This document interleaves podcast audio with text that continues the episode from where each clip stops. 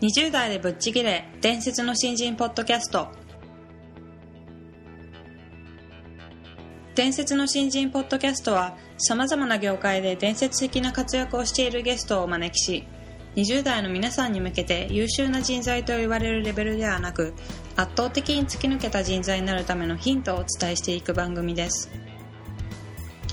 本気の20代に火をつける伝説の新人養成プロジェクトがお送りいたします。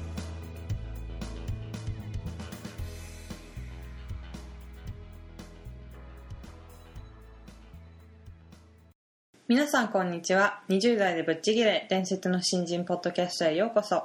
ナビゲーターの戸谷香奈です。伝説の新人プロジェクト小宮です。よろしくお願いします。どうぞよろしくお願いします。本日はですねうん。斉、藤健一さんをゲストとしてはい。お迎えしてるんですけども、うんうん。本日初回になりますので簡単に経歴の方をご紹介させていただきたいと思います。斉藤健一さんは国際キリスト教大学卒業後マッキンゼーカンパニーに入社当時マッキンゼーは新卒採用を行っていなかったにもかかわらず異例の存在として入社しました。当時社内で圧倒的な活躍をしていた大前健一氏に見込まれ大前氏の右腕として活躍した斉藤さんは1989年大阪支社副支社長に就任。1993年アジアセンターの立ち上げを提案し創立及びに同センターの所長を兼務しました。1996年に株式会社ファーサイトカンパニーを創立し代表取締役社長に就任。コンサルタントとして日本企業の海外進出のみならずアメリカ企業ヨーロッパ企業の日本市場参入にあたってのさまざまな戦略プログラムを提案。それまでのキャリアで培ったノウハウをもとに問題解決のできるリーダーを育成するべく企業向けの研修も行っており多くの企業から高い評価を得ています。またビジネスブレイクスルー大学院及びに大学の教授として教鞭を取られており名物教授の一人として多くの学生から支持されています。はいという経歴をお持ちの斉藤さんなんですけどもうん、えー実はですね斉藤さんが教えているビジネスブレイクスルー大学で私も今働きながら、ま、あの学んでるんですけども、そうだね。はい。うん。学生から本当に大人気の先生でしたうんうんうん。いつもとっても面白い講義をしてくれるんですが、まあ、じっくりとこういった形で、まあ、斉藤さん自身のお話を聞くっていうのは初めてなので、はい。あのとっても楽しみにしてるんですが、うんうんうん。えー、と今回はスタートダッシュが違うというお話をしていただこうと思うんですけども、はい。あの経歴でもご紹介したようにうん。斉藤さんはマッキンゼーがまだ新卒採用してない時に入社されてうるん。ということで、まあきっとかなり興味深いスタートをされてるんじゃないかなと思うので。そうですね。はい。楽しみですね。そうですね、うん。ということで本日もどうぞよろしくお願いしまよろすしくお願いします。はいそれでは斉藤さん、えーどうぞよろしくお願いいたしまよろす。しくお願いします。えー第1回目の本日はスタートが違うというお話で、うん。えーいろいろお話ししていただこうと思うんですけどもあの、まあ、斉藤さんは、えー新卒でマッキンゼーに入社されたということで、当初その新卒は採用されてなかったんですよね。そうですね。まあかなり特殊な環境の中でお仕事をスタートされたかと思うんですけどもその当時のことについてちょっとお話ししていただければと思うんですが、えっとね、大体新卒採用してない時に、その会社に受けに行くっていうことがやっぱり異常はいでね。はい。で、もろんこいつは背景があって、はい。あの自分からそれを望んだわけじゃなくて、それを進めてくれる先生がいたと。まあうん ICU の僕の母校の先生がいて、はい。でその人もマッキンゼーと関係があったもんだから、ね。だから余計にね、はい。あの僕のような学生時代に先生が僕のことを見ていた人間ならばはい。マッキンゼーという組織の中でもやっていけるかもというようなことを知ってたがゆえに僕を勧めたんだろうと思うんです。ー。なるほどはい。ね、で僕からしてみたら、はい。そんなことは何にも考えてなくてだからそもそもコンサルティングということも何なのかもわからないしはい。でもこれはもうまさに先生が勧めてくれたから先生をがっかりさせると気の毒やから、うん。ほんならまあ行こうかいなということだけで始まっただけなんです。うん。でもその進めてくれたっていうのは何かしら理由があったかと思うんですけども、ご自身で今おそらくここじゃないかなって思うこととかってあうんります、、これはねあの成績でないことは確かなんです で僕は別にその優等生クラブもなかったんですけども、はい。あの大きな声で言えないんですけども、はい。言っちゃうんやけど、はい。1年生と2年生の頃っていうのはローグレードだったんですね。はい。ローグレードっていうのはなんか今の学生に合わせて「えそんな2年次無理やったらそれ退学にならないんですか?」って言われるぐらいね はいあのアドバイザーのアメリカ人の先生が普段英語で喋ってたんですけどね、はい。あのレビュー受けて出る時に「お粗末」って言われたのにびっくりしたんですよ「え何？日本語喋れんの?」それも「お粗末って言うか」みたいな、はい。それでただ3年次になった時にやっぱり専門課程が始まったもんでね、あのちょっと真面目に勉強しようかなということがあったんですけどまあいずれにしてもそのトップではないわけだから、うんはい。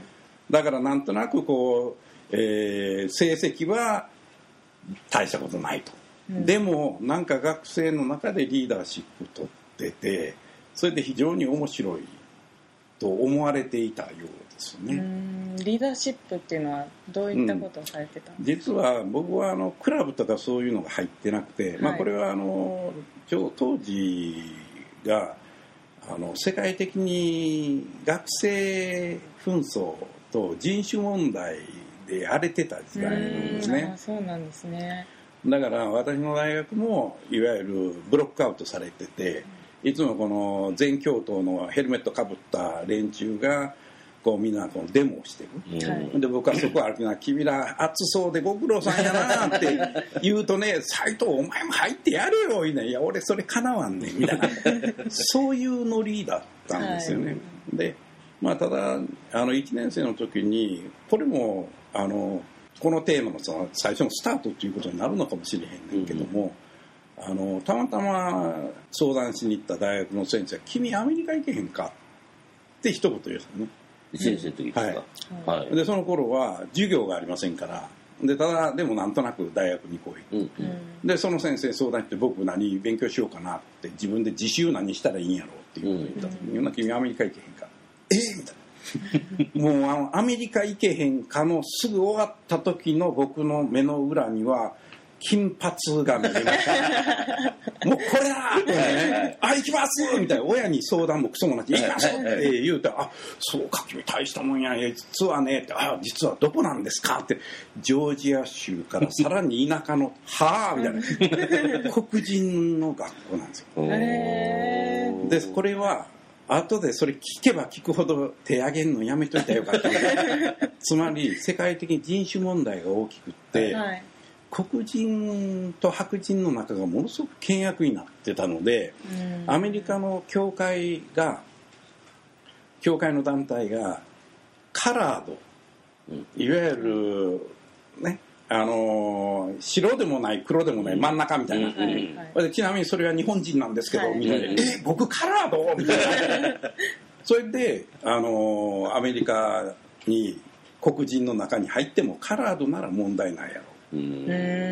で僕は最初に金髪で手挙げたけど今更ね「いや私金髪なら行きますけど」って言うわけにいけへんと。これでもうすごすごと行くことに決定みたいな。はい。だからそれはまあ結果的にねうんあのおそらく今の人が想像できないようなあの KKK から逃げるとかねそういうようなことを味わったからなんかそういうことから言うとスタートからねなんかこれかなりひっくり返ってるぞみたいな だから大学1年のそれがひっくり返り3年生の時にメキシコに「君行けへんか?」って言われてうんそれで学科からお金出すよって言われてその時にも「あ行きます!」って言うたのはいいんですけどはい。出発日の2週間前に胆石の手術やったんですよ、はい。それで退院してまだこの辺縫い目が残ってる頃にはい。重たい荷物持ってメキシコ行ってんのね。うんで向こうでスペイン語のインテンシブを取ってスペイン語をともかく喋れないと。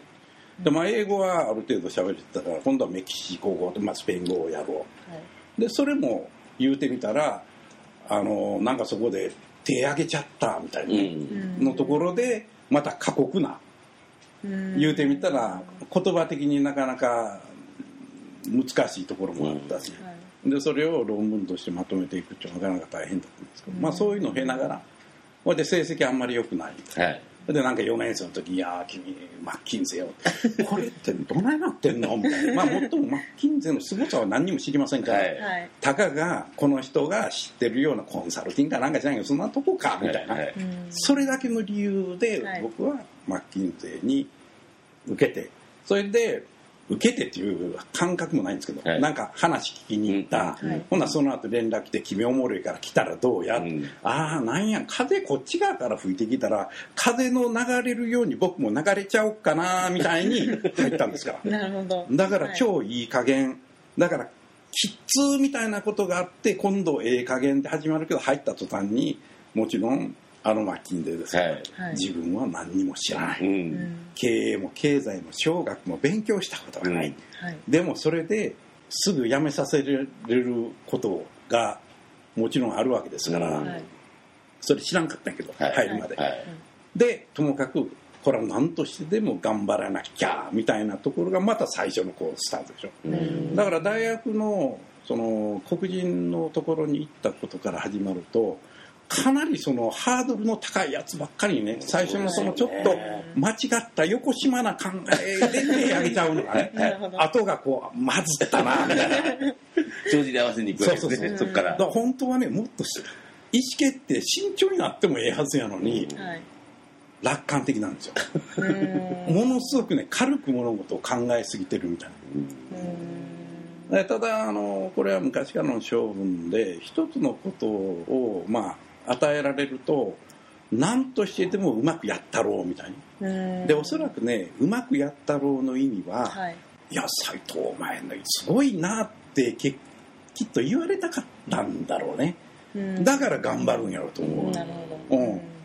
だからそれから言うとねただの目立ちたがりやかみたいな。って言われればそうか分からへんけど、うん。だからともかくあのいい仕事をしようっていうようなことはもう大学時代からずっと続いて持ってたんよだから僕はあの今振り返ってみるとがむしゃらにただひたすら仕事をやったんやけどもはい。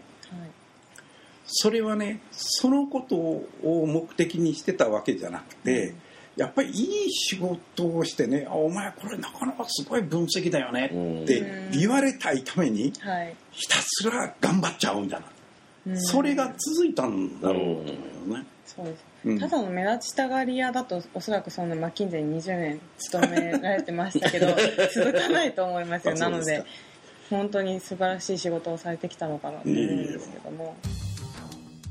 はいということであの斉藤さんは大学時代は優秀ではなかったとご自身でおっしゃっていたんですけど、うん。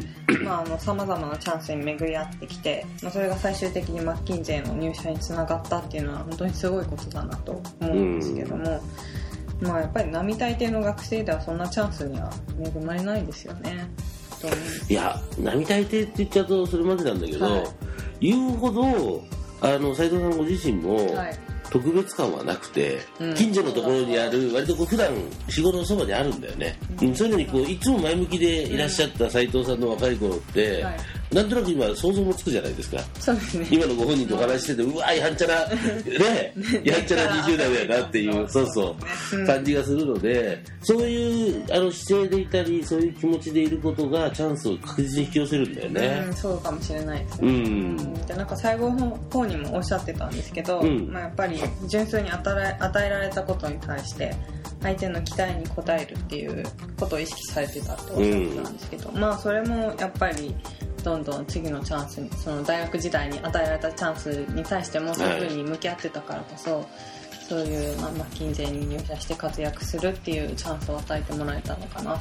と思いますね。そうだよね、うん。でそこでまたでも実際にはマッキンゼーであの働くこともそうだし、はい。そこでまたこうあのやっぱりその場を活躍され続けたことによって、はい。あの今のその大学の先生につながってたり、はい。い、ろんな広がりっていうのは当然つながってるわけでね。そうですよね、うん。本当にあの伝説の真珠の講座でも話してますけど、うん。まさにチャンススパイラルだなという。はい感じがしますけども、うん。うん。はいということで、まあ、今回はあのスタートダッシュが違うっていう話で、あのまあ、斉藤先生の大学時代から含めてのスタートダッシュということでお話ししていただいたんですけども、はい。まあ非常にまっすぐなというかあの明るくて面白い方だなっていうことがまた改めて分かってそうですね。ねまあ、次回も本当にいい感じの変わってる感じですね。僕ら嫌いじゃないですね。そうですね。私も本当に大好きです、はい。そんな生意気なこと僕らが言っちゃいけないですそうですね。はい。ということで、まあ、次回もあの斉藤先生をゲストにお迎えしてお送りしていきますのでどうぞよろしくお願いします。よろしくお願いします。